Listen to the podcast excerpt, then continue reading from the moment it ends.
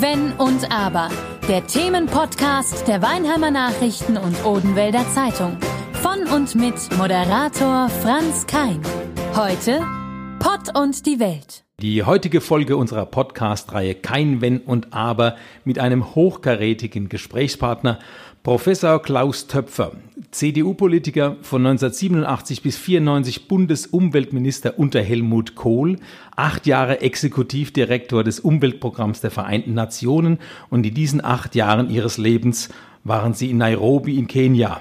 Und da fragt man sich natürlich in diesen Tagen, wären Sie lieber wieder in Kenia oder haben Sie tatsächlich noch immer Spaß an der Politik?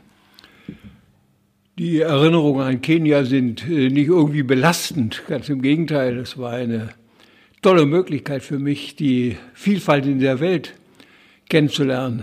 In Natur, aber auch vor allen Dingen in gesellschaftlichen Unterschieden, in Armut, in großen, großen Schwierigkeiten eines jungen Kontinents. Aber jetzt bin ich wirklich lieber da, wo ich hingehöre, nämlich hier in Deutschland, in Europa und äh, versuche halt äh, die Dinge so zu verfolgen, wie man sie mit aufgebaut hat und wie man sie auch mit ein Stück zu verantworten hat. Und diese Verantwortung ist nicht an der Garderobe abzugeben, sondern die bleibt dir erhalten. Also wenn Sie sagen, Sie sind jetzt froh, lieber in Deutschland zu sein als in Kenia, heißt das wahrscheinlich auch, Sie sind bereits geimpft. Ich bin noch nicht geimpft, aber ich kann ein kleines Wunder vermelden. Vorgestern habe ich einen Termin bekommen nach meinem 50., also nach dem goldenen Anruf äh, bei der Vermittlung. Müssen Sie das selbst machen, dort anrufen? Ja, nu, sicher mache ich das selbst. Wenn man so alt geworden ist wie unser eins äh, und kein offizielles Amt mehr hat, dann hast du auch kein Sekretariat mehr, da hast du niemand, der dir zur Hand geht, es sei denn, deine Familie. Die bleibt, egal wie alt du wirst. Und gleichzeitig meine Frau auch etwas zeitversetzt auch noch einen Termin bekommen. Also es gab gestern Abend einen guten Grund zu feiern in, in der Familie Töpfer.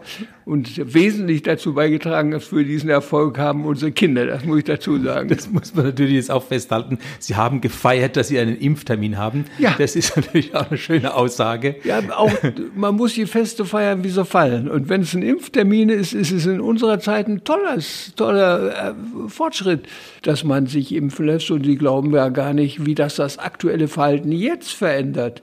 Denn ich sagst, diese letzten paar Tage bis zur Impfe, da bist du besonders vorsichtig. Nicht, dass du da noch was einfängst und dann hinterher hast du den Impftermin. Das, das geht gar nicht. Deswegen sitzen wir hier auch in der alten Druckerei, nicht im Tonstudio Heber Diesbach Medien, sondern mit gebührendem Abstand. Die Mikrofone noch zwischen uns. Das, äh, Kann also nichts passieren hier im Hause. Ja, aber das freut natürlich unsere Zuhörer, dass die erfahren, dass selbst Sie als äh, noch aktiver Politiker äh, auch früher keinen Termin gekriegt haben. So mit dem Ellbogencheck zu Jens Spahn, hör mal, braucht schnell einen Termin, das geht auch bei Ihnen nicht. Nein, äh, erstens einmal geht es nicht, was ja richtig ist, und zweitens will man das ja beim besten Willen nicht äh, äh, haben. Das, ich bin Bürger wie jeder von uns, die hier sind, die in die Schule gehen oder die äh, im Altenheim sitzen, die noch viel, viel gefährdeter sind als unser eins. Das ist keine, keine Option, Gottes Willen, nein. Wir wollen natürlich jetzt nicht das Thema Corona weiterführen, ja. äh, wollen wir ein bisschen was äh, Persönliches erfahren. Ich weiß nicht, wie viele Interviews Sie in Ihrem Leben gegeben haben. Sie haben es wahrscheinlich nie gezählt, wahrscheinlich mehrere am Tag. Dann ist man schon viel gefragt worden und trotzdem überlegt man sich, wie ich es heute, äh, was kann ich ihn fragen, was ihm vielleicht noch nie, was er noch nie gefragt wurde. Sollte Ihnen aber eine Antwort einfallen, die Sie gern loswerden wollen, können Sie es gerne tun. Wir sind es ja gewohnt von Politikern, dass die auch gerne mal das Thema wechseln in der Frage. Also wenn Sie noch was gerne erzählen möchten, wir freuen uns drauf. Äh, einmal Politiker, immer Politiker. Kann man das so sagen? Was sagt Ihre Familie ja, dazu, dass ja, Sie immer noch unterwegs sind? Sie, haben auch freundlicherweise gesagt, ich sei noch aktiver Politiker. Das ist nicht mehr ganz der Fall. Sehen Sie, Aber wenn so ein bisschen, du, sonst wenn Sie ja nicht zu hier. den Vereinten Nationen gehst, musst du dich jeglicher parteipolitischer oder politischer Aktivität äh, enthalten, was ja auch richtig ist. Also ich bin äh, Politiker, wie eigentlich jetzt jeder äh, mündige Bürger in unserem Land so ein bisschen sein sollte. sein sollte, sich interessieren, sich informieren, sich Meinung bilden, sich auch in die Diskussion einzumischen, das ist eine gute Sache. Aber Sie sind auch Privatmensch. Sie haben drei Kinder, vier Enkelkinder. Haben Sie genügend Zeit gehabt für Ihre Kinder? Oder sind Sie auch jemand, der sagt, Mensch, hätte ich für meine Kinder so viel Zeit gehabt wie jetzt für die Enkel? Das ist eine bittere Frage vielleicht sogar. Für, für Kinder haben wir, glaube ich, alle uns zu wenig Zeit genommen. Äh, ich jedenfalls muss da schon sagen, es fällt einem im Nachhinein schon auf.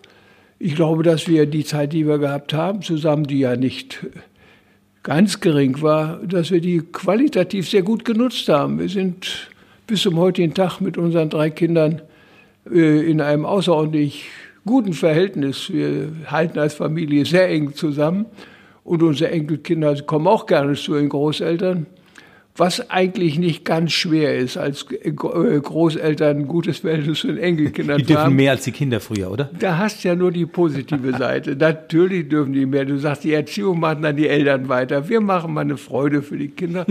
Das ist ja das, was äh, unsere Zuhörerinnen und Zuhörer auch genauso erfahren. Das ist menschlich und ich gut so. Ich habe es bei meiner Tochter genauso erlebt. Also es ist immer wieder verblüffend, dass man dann denkt, hm, ich durfte das damals nicht.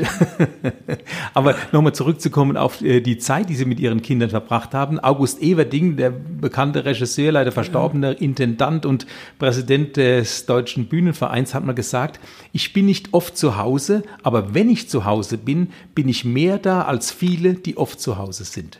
Das ist ein schöner Satz, oder? Ja, dafür wirst du Präsident solcher Vereinigungen, wenn du solche schönen Sätze so sagen kannst.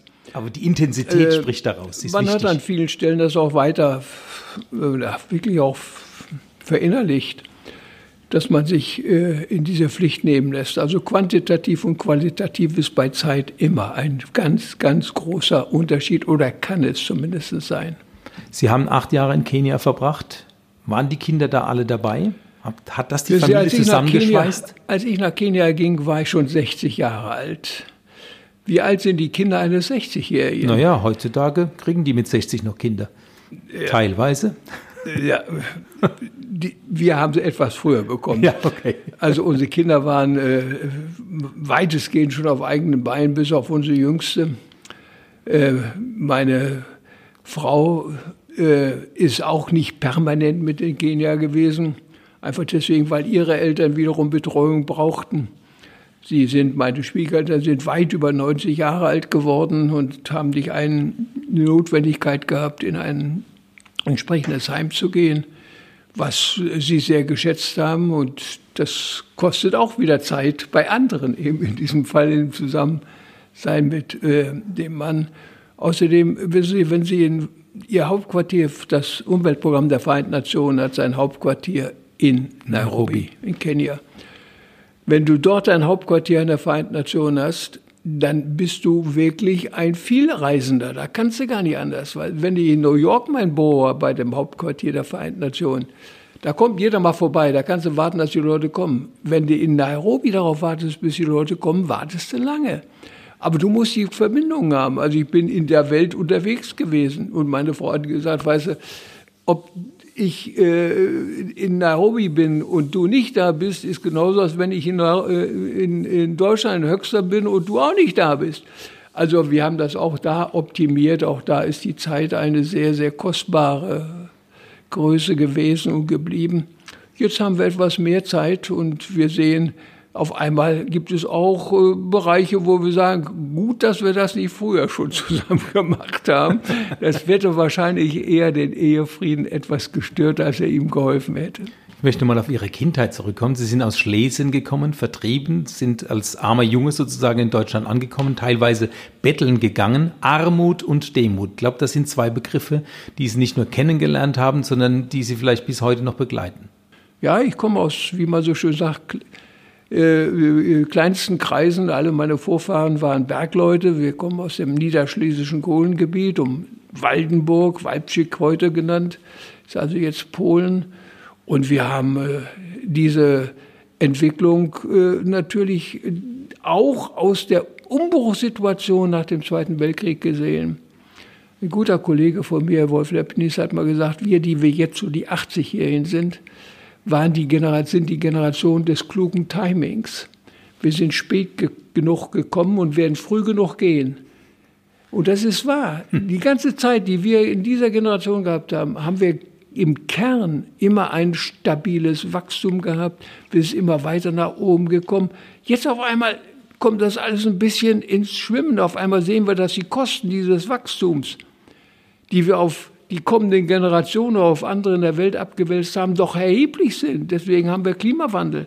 Deswegen müssen wir uns fragen, wie wir dieses, unsere Wohlstandsbegriffe auch weiterentwickeln können. Eines der wichtigsten Themen, das wir überhaupt haben und von dem wir uns fragen müssen, ob wir mit dem, was wir gegenwärtig als Indikator für Wohlstand, Bruttosozialprodukt und so weiter haben, ob wir damit in der Welt mit bald neun Milliarden Menschen wirklich leben können. Demut ist bis heute ein wichtiger Begriff in Ihrem Leben geblieben, nehme ich an. Demut ist ein grundwichtiger Begriff. Wissen Sie, viele glauben, dass wenn wir über Umwelt und Nachhaltigkeit sprechen, dass wir dann eigentlich nur in einem Faktenbereich sind. Nein, wir sind in einem großen emotionalen Bereich. Wir sind, auch das sage ich ganz deutlich dazu, in einem zutiefst religiösen Bereich. Ich bin schon der Meinung, dass wir über Schöpfung zu sprechen haben. Wir sind nicht die Umwelt und der Mensch, sondern wir sind Schöpfung. Und deswegen habe ich immer meine Probleme, wenn wir von Umweltpolitik sprechen. Das ist ja fast eine menschliche Überhöhung. Wir sind die, und darum haben wir die Umwelt daneben. Nein, nein. Wir sind selbst ein Teil dieser Umwelt. Und äh, ich will auch die Corona-Krise nicht nochmal aufwerfen. Aber äh, wir sprechen im Augenblick schon von einem neuen Erdzeitalter, vom Anthropozän, von dem Menschenzeitalter.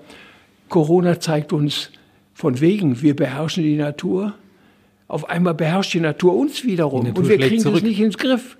Also das ist insofern eine ganz, ganz wichtige Frage, dass wir uns, nennen Sie es demütig, nennen Sie es auch in die Gemeinsamkeit von Schöpfung hineinzudenken und sich nicht zu überhöhen, sondern da zu bleiben, wo man hingekommen ist, halte ich für ganz, ganz wichtig und wir werden uns auch da noch weiter zu entwickeln haben. Wann war der Punkt erreicht, dass Sie sich so um die Umwelt gekümmert haben, die Schöpfung, die Mutter Erde? Wahrscheinlich nicht erst als äh, Umweltminister? Nein, nein, allgemein ist ja Umweltminister so ein Bereich, wo man naja, äh, tätige Reue früher schon gezeigt hat, wenn Sie so wollen. Man hat sehr vieles natürlich getan äh, auf dem Gebiet. Ich habe mich sehr stark beschäftigt, auch bis in meine berufliche Entwicklung, in der Frage der, der, der räumlichen Planung. In meiner Vita steht natürlich auch, dass ich einmal Minister für Umwelt und Reaktorsicherheit war. Ich habe mich mit Kernenergie natürlich beschäftigt. Und wir haben, deswegen war ich ja auch dahinter mit Vorsitz der Ethikkommission, wir haben dann gesagt, aber wir können jetzt aus dieser Technik ausscheiden. Und wir haben es erreicht. Gehen Sie mal hin. Was heißt wir? Es ist erreicht worden, dass wir heute die Solarenergie, die früher wirklich exorbitant teuer war, billiger machen als jede andere Energie. Das sind alles Dinge, die einen, glaube ich, treiben und die einen auch deutlich machen, dass man nicht die Frage hast, wo kommst du her, sondern wo willst du hingehen, was willst du machen, wo willst du gestalten? Und wo willst du dich damit beschäftigen. So bin ich Umweltminister geworden. Und äh, ursprünglich sind Sie natürlich in der Volkswirtschaft groß geworden. Sie haben Volkswirtschaft studiert, waren am ZI für Raumforschung und Landesplanung an der Uni Münster. Sie waren Verwaltungswissenschaftler in Speyer, also hier gerade bei uns um die Ecke, entwicklungspolitischer Gutachter und sind dann weit gereist. Durch die ganze Welt und Ihre Amtszeit fiel auch die erste Weltklimakonferenz in Rio de Janeiro. Sie haben es ja selbst erwähnt, Sie haben die ganze Welt gesehen, auch aus umweltpolitischer Sicht. Wo war es am schönsten? Am Rhein oder in Rio? Ach, am schönsten ist immer zu Hause, da müssen Sie wissen. Und zu Hause ist zu Hause geblieben. Äh, das äh, möchte ich deutlich äh, unterstreichen. In Höxter? In Höxter an der Weser, da bin ich als Flüchtling hingekommen, da ist meine Frau geboren, da sind unsere Kinder geboren. Und da sind wir jetzt eng wieder. Und ich bin natürlich mit einem Wohnsitz auch in Berlin, aber erster Wohnsitz ist Höxter und ich freue mich darüber, dass diese Stadt, in die ich als Flüchtlingskind gekommen bin, mich zum Ehrenbürger gemacht hat. Seit einiger Zeit schon. Das sind Dinge, die einen äh, natürlich in hohem Maße bewegen. Man hat, ich habe relativ viel Ehrung und ähnliches äh, bekommen, aber das ist das Höchste gewesen. Das war's. Das war der Ansatzpunkt, wo du gesagt hast, Leute, du bist noch da geblieben, wo du eigentlich herkommst. Du Die Bodenhaftung auch. Und das ist wichtig. Wenn man beliebig wird, ist das eine besorgniserregende Entwicklung in unserer Gesellschaft, glücklicherweise. Nein, nein. Also Sie kennen die Antwort auf, das, auf die Frage, warum ist es am Rhein so schön, dieses Lied? Ja, also, Sie können es beantworten. Ja, gibt es vergleichsweise viele. Manche kann man zitieren, manche sollte man nicht zitieren, aber singen kann ich es auch noch. Sie sind CDU-Politiker, das berühmte C im Namen der Partei Christlich-Demokratische Union. Ich spreche es mal ganz aus. Viele wissen das heutzutage schon gar nicht mehr. Wie christlich geprägt ist denn Ihr Leben? Sind Sie ein Kirchgänger? Man soll mit solchen Dingen ja nicht in irgendeiner Stelle äh, äh, Beichgeheimnisse verraten. Das ist nicht gut. Aber Dann ja, wissen wir jetzt zumindest schon mal die Konfession. Ich bin zumindest erfreut darüber, dass auch meine Kinder nach wie vor äh, dieser meiner Kirche, also ich bin katholisch, äh, sehr angehören und dass wir uns darüber freuen, über jeden, der das auch weitermacht. Ja, ich glaube, im guten Sinne der gegenwärtigen Vorstellung von Religiosität und Kirchenbindung ist das bei mir und meiner Familie noch gegeben. CDU, Christlich-Demokratische Union. Kann man in der teilweise aufgeheizten Atmosphäre, die Sie ja jahrelang erlebt haben im Bundestag, in der Politik, in den Debatten, da noch christliche Werte verfolgen? Liebe deinen Nächsten, geht das im Parlament? Wird schwierig, oder? Ja, es wird mehr denn je notwendig. Wir kommen uns immer näher. Ja, das ist gar keine Frage. Der Nächste, ich bin ja auch der Nächste von anderen wiederum. Und wir sind in einer Vielfalt dieser Gesellschaft hineingekommen. Äh, in Berlin gibt es äh, praktisch keine Nationalität und keine Ethnizität, die nicht da vertreten ist. Wir sind zusammen. Aber Liebe im Parlament habe ich jetzt in letzter Zeit nicht ganz so oft erlebt, oder? Ja, nun. Oder war das schon immer so? Man soll auch Liebe da machen, wo es dahin gehört. Das ist nicht unbedingt im Parlament der Fall, obwohl es auch dort Beispiele gibt. Aber die sollten auch nicht vertieft werden. Das macht jeder als Individualität. Nie hat es so viel Sinn gemacht, als gerade jetzt in dieser Zeit, sich wieder an diese Werte zu erinnern, sich wieder zu erinnern daran, dass man gläubig ist und nicht nur glaubt, man kann alles durch Wissen und Können im technischen Bereich bewältigen. Ein Stück Glaube, ein Stück Emotionalität, ein Stück mehr als nur haben, ist schon was Tolles. Ihre Nachfolgerin als Umweltminister war ja Angela Merkel. Ähm, wenn man jetzt so sieht, sie ist bis zur Kanzlerin emporgeklettert. Solange wie Helmut Kohl im Amt, wäre das auch ein Weg für Sie gewesen, wenn Sie nach dem Umweltministerium diese Karriere eingeschlagen hätten? Oder sind Sie heilfroh, dass Sie das nie geworden sind? Ja, da kann man ja schnell äh, etwas, äh, naja, eitel werden. Das, ich bin der Eitelkeit sehr ferne. Nein, das ist es nicht. Äh, und dass sie das so gemacht hat, das finde ich großartig. Äh, und ich kann mich nur freuen darüber, dass wir in Deutschland über so lange Zeit eine solche verlässliche Persönlichkeit in der Regierungsspitze hatten. Noch haben. Und, und naja, nun. Ein paar Monate noch.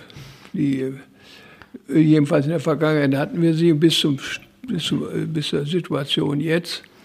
Und ich bin ganz sicher, dass äh, unsere Demokratie offen und äh, wirklich stabil ist, dass wir dieses auch weitertragen. Es ist eine schwierige Sache. Zählen Sie mal ab, wie viel in unseren Nachbarstaaten in der Zwischenzeit Ministerpräsidenten waren. Das ist ein Stück der Stabilität, der Verlässlichkeit auch der Bundesrepublik Deutschland gewesen. So wie es auch andere waren, Helmut Kohl natürlich, aber auch die, äh, die Kanzler der SPD. Wenn Sie äh, an äh, äh, äh, Brand, Schröder, wenn Sie zwei haben wollen. Bitte? Brandt und Schröder, wenn Sie zwei Namen haben wollen. Na, ich wollte aber den der Mitte haben. Schmidt wollte ich haben, okay. damit Sie nicht glauben, ich wäre äh, jetzt auf einmal auf dem Stroh, äh, auf dem ähm, äh, der Leitung Genau so, nein, das ist nicht der Fall. Das ist alles sehr, sehr gut. Wir brauchen bei aller Offenheit auch ein Stück Stabilität und die Stabilität schlägt sie auch in Persönlichkeiten nieder, auf die man vertrauen kann. Eine Ehrlichkeit ist, glaube ich, das äh, Gebot der Ehrlichkeit. Stunde. Und da geht es auch bis in die Frage der Demut wieder hinein, die Sie vorhin angesprochen haben. Ein sehr dehnbarer Begriff. Ich äh, bin und bleibe der Überzeugung, dass äh, äh, sowas wie äh, Resignation oder Angst nicht die Antworten sind. Sie führen immer nur in die negative Entwicklung weiter tiefer hinein, sondern Hoffnung, an der Sache weiterarbeiten, offen sein zu den Menschen. Das sind die Qualitäten, die man, glaube ich, einfordern darf und einfordern muss in einer offenen Demokratie. Also ich habe den Eindruck, ich habe hier vor mir jemanden sitzen, der mit sich, mit seinem Leben sehr zufrieden ist.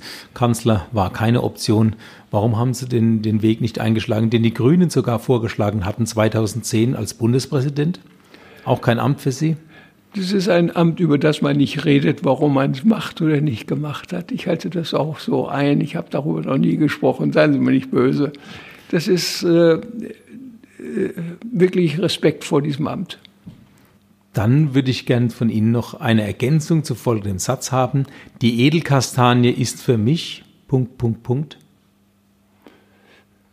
Das hat Sie jetzt noch nie einer gefragt. Das hat mich noch niemand gefragt, aber es, es ist ein Stück der großartigen Schöpfung, in der wir leben. Die Edelkastanie ist wunderbar. Die Kastanie, die einfache, schlichte Kastanie an der Korvaya Allee, an der ich als Flüchtlingskind mit meinen Eltern Höxter gelegt habe, die ist mein Ideal. Die steht nämlich nicht mehr, weil sie in sich zusammengebrochen ist. Sie ist nicht geerntet worden, sondern hat ein Leben vollendet. Das finde ich toll. Und darüber freue ich mich. Aber auch eine Edelkastanie ist was sehr Schönes. Jetzt werden die Leute sagen, was fragt er denn da nach der Edelkastanie? Das muss ich natürlich auch auflösen. Ja. Sie haben von Angela Merkel zu ihrem 80. Geburtstag Ach, eine Edelkastanie ja, ja. geschenkt bekommen und ähm, Jetzt äh, vermute ich aber, die steht hier im Garten. Ja, können Sie mal sehen. Die wächst aber gut ran, das muss ich zugeben. Aber äh, ich äh, habe mehrere solche Gewächse von unterschiedlicher Hand mir geschenkt im Garten stehen und deswegen bin ich nicht deckt, was natürlich ein großer Fehler war. Sagen Sie es niemand weiter. Nee, nee. Ich habe nicht mehr dran gedacht, dass Angela das ja aber gemacht hat und mein 80. Geburtstag ist ja noch nicht mal drei Jahre her. Das sollte selbst einer in die Jahre gekommener nicht vergessen. Wenn Sie immer von Schöpfung sprechen, sind Sie Hobbygärtner? Ach, äh, wissen Sie, äh, die wissen ja, die, äh, die faulen Gärtner, sind immer die ökologisch bewussten Gärtner. Ja. In dem Sinne bin ich ein guter Gärtner. Also egal wie, welche Hobbys Sie auch immer haben, wir wünschen Ihnen viel Zeit dafür, für Ihren Garten, für Ihre Edelkastane, für sonstige Hobbys, für allen, für die Familie. Vor allen Dingen aber auch, dass Sie weiterhin den Spaß an der Politik behalten. Vielen Dank, dass Sie hier bei uns waren. Vielen Dank, Professor Klaus Töpfer. Danke Ihnen herzlich für das freundliche Gespräch. Und Aber der Themenpodcast der Weinheimer Nachrichten und Odenwälder Zeitung. Von und mit Moderator Franz Kein.